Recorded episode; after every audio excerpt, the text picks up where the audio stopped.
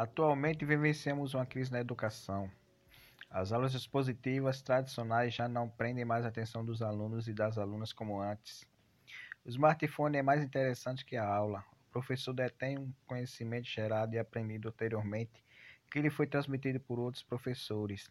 E em sala de aula, ele tenta agora repassar esses saberes para os alunos num ciclo que se repete. Entretanto, os alunos e as alunas vivem mergulhados em outro mundo, um mundo repleto de novidades, de novas tecnologias, novos programas e atrações. Como a educação pode lidar com as novas tecnologias da informação e da comunicação? O computador, interligado à internet, extrapolou todos os limites da evolução tecnológica ocorrida até então, rompendo com as características tradicionais dos meios de comunicação em massa. Atualmente, a tecnologia está tão evoluída que o telefone celular, anteriormente usado apenas para comunicação oral através de chamadas, agora também é utilizado para acessar a internet e consultar fontes quase inesgotáveis de informações as mais variadas, incluindo fatos, falsidades, conhecimento, entretenimento e também futilidades. Entre essas informações divulgadas através das novas mídias digitais, há também muitas expressões de violências, como racismo, LGBTfobia, machismo e autoritarismos. Há também o incentivo ao consumo inconsciente e inconsequente, que financia um maquinário capitalista cada vez mais danoso à natureza. Será que essas duas crises têm alguma relação? Será que a educação e as mídias têm algo a ver com essas expressões de violência? O que a educação pode fazer pelo futuro da humanidade frente a tantas mudanças nos nossos modos de comunicação? O alemão Peter Sloterdijk é um dos filósofos mais inovadores e celebrados da atualidade e pode fornecer pistas para essa reflexão a partir das suas ideias de antropotécnicas e da crise do humanismo. Olá, eu me chamo Marcos Ferreira. E eu sou Márcio Garcia, e nesse podcast vamos tentar debater essas questões.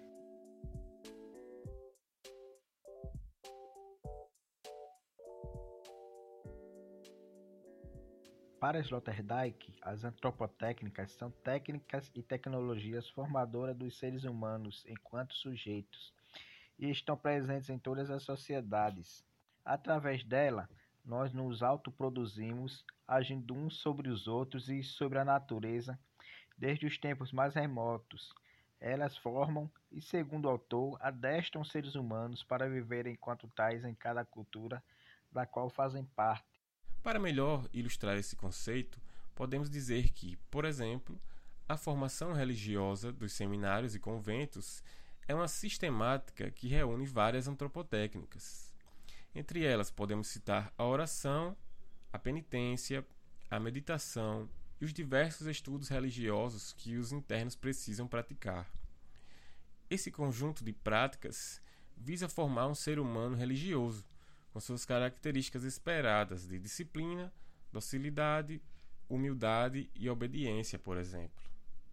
O treinamento esportivo também envolve antropotécnicas, tais como as dietas, a suplementação de nutrientes, o treinamento físico e o treinamento técnico, visando desenvolver corpo e mente aptos para competir em alto nível.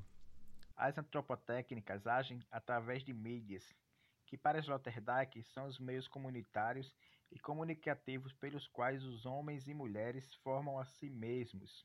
Nesse sentido, as igrejas, as escolas, os livros, mas também a televisão, a internet e os smartphones são mídias, pois contribuem para a formação dos seres humanos. Outro conceito importante trabalhado pelo filósofo alemão é o de humanismo. Para ele, os humanismos são sistemas que formam os homens e mulheres a partir de mídias e técnicas que visam, sobretudo, distingui-los do que consideram animalesco, portanto selvagem, ignorante ou bárbaro. Podemos dizer que para Sloterdijk, os humanismos almejam formar pessoas capazes de controlar os seus impulsos e desejos corporais, que seriam considerados como vindos da natureza ou instintivos. O autor afirma que os humanismos estão sempre combatendo a barbárie e buscando controlar o que ele chama de tendências embrutecedoras. Os dois principais exemplos desse sistema são o cristianismo e o humanismo laico, que tem o iluminismo do século XVIII como seu marco mais importante.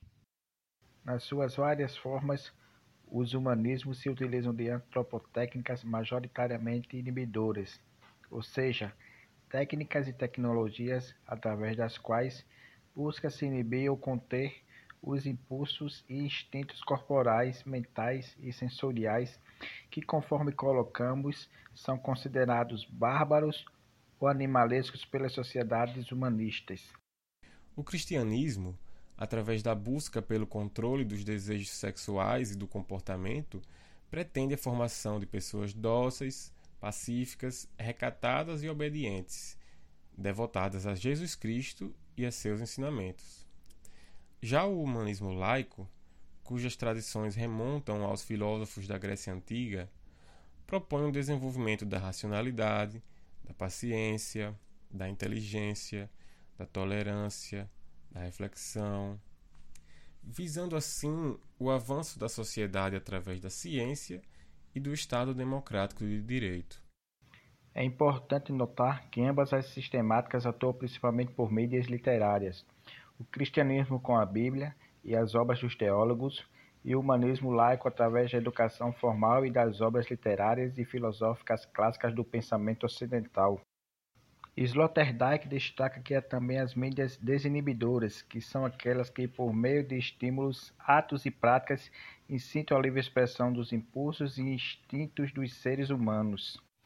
Para os humanismos, essas práticas levariam ao embrutecimento, à desumanização e à selvageria, ou ao pecado e à perdição, pela ótica do cristianismo. Essas concepções vêm das ideias de que tudo que é ligado ao espírito, à mente e ao raciocínio lógico, é nobre e virtuoso, enquanto o corpo e os desejos sensoriais são menos importantes, como no caso dos trabalhadores braçais, ou então perigosos, podendo levar ao embrutecimento, à violência e ao pecado. Os coliseus do antigo Império Romano, onde gladiadores lutavam até a morte, eram grandes mídias desinibidoras exibindo violência extrema e promovendo o que nosso autor chama de embrutecimento dos que ali estavam presentes, desprovendo-os da sensibilidade para com a dor, o sofrimento e a morte alheia. Porém, as mídias desinibidoras não necessariamente levam sempre à violência e a comportamentos destrutivos. Sloterdijk não estabelece uma avaliação moral das mesmas. As mídias inibidoras não são intrinsecamente boas e as mídias desinibidoras não são intrinsecamente más.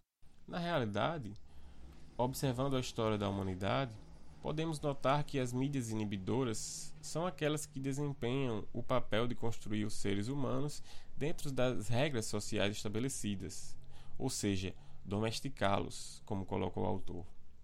Já as mídias desinibidoras promovem a livre expressão do corpo para além de todas as normas e ensinamentos. A inibição pode levar a uma castração demasiada dos sujeitos, o que minaria a criatividade do ser humano. Porém, elas são fundamentais ao evitar que as sociedades sejam destruídas pela violência. Já a desinibição liberta o corpo nos seus desejos e impulsos, e também a criatividade e o pensamento construtivo. Mas essa mesma liberdade também pode formar seres humanos destrutivos e violentos. Nós falamos dos coliseus romanos, mas quais são as mídias desinibidoras da atualidade? O avanço das tecnologias da informação e da comunicação promoveram a proliferação do que Sloterdijk denomina de mídias pós-literárias e são majoritariamente desinibidoras.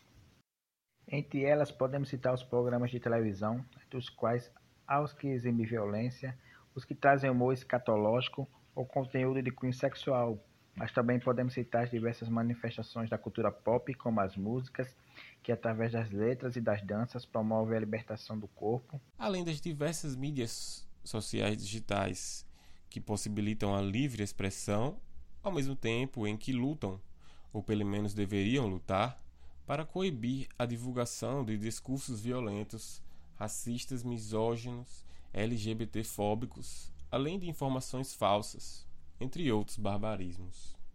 Nessa situação, o humanismo, enquanto principal matriz de civilização do mundo ocidental, encontra-se em crise. Com o avanço das mídias pós-literárias desinibidoras, a religião, a ciência e a escola não têm mais a mesma força na formação do ser humano. Na realidade, o que Sloterdijk chama de crise do humanismo seria exatamente uma disputa entre essas mídias inibidoras, a escola, a tradição filosófica ocidental, o cristianismo, as belas artes eruditas, e as mídias desinibidoras, a internet, a televisão e outros meios pós-literários, como as diversas manifestações da cultura pop. Aqui voltamos à questão inicial da nossa conversa, trazendo novas ideias.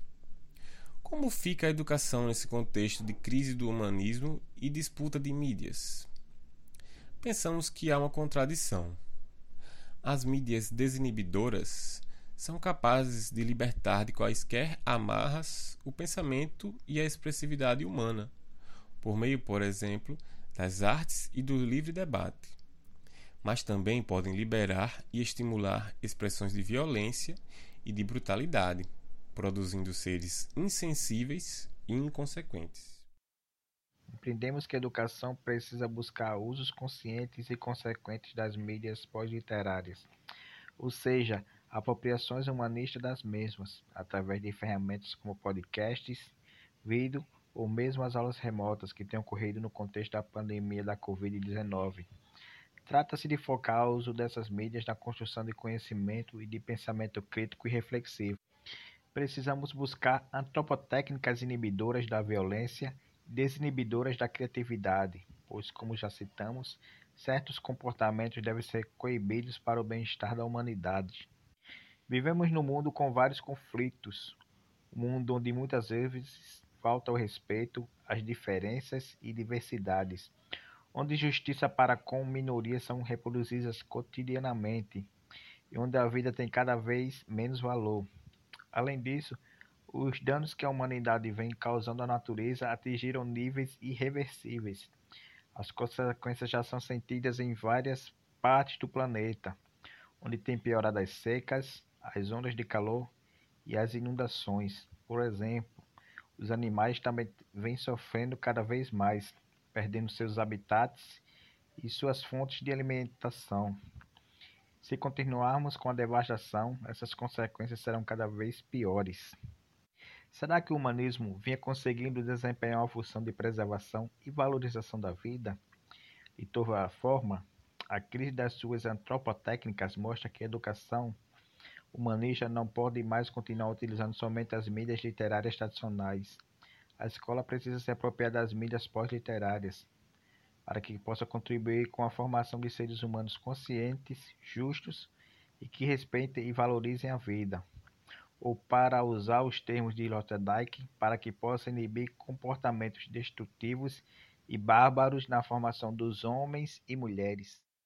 Acreditamos que a escola precisa se renovar e proporcionar um uso consciente das novas mídias digitais, de maneira que ela possa contribuir para a superação das violências e demais comportamentos destrutivos, proporcionando também o florescimento de um pensamento e de uma expressividade cada vez mais livres nos seres humanos, para que sejamos capazes de inovações e soluções cada vez mais diversas e potentes, convivendo em paz e buscando a felicidade.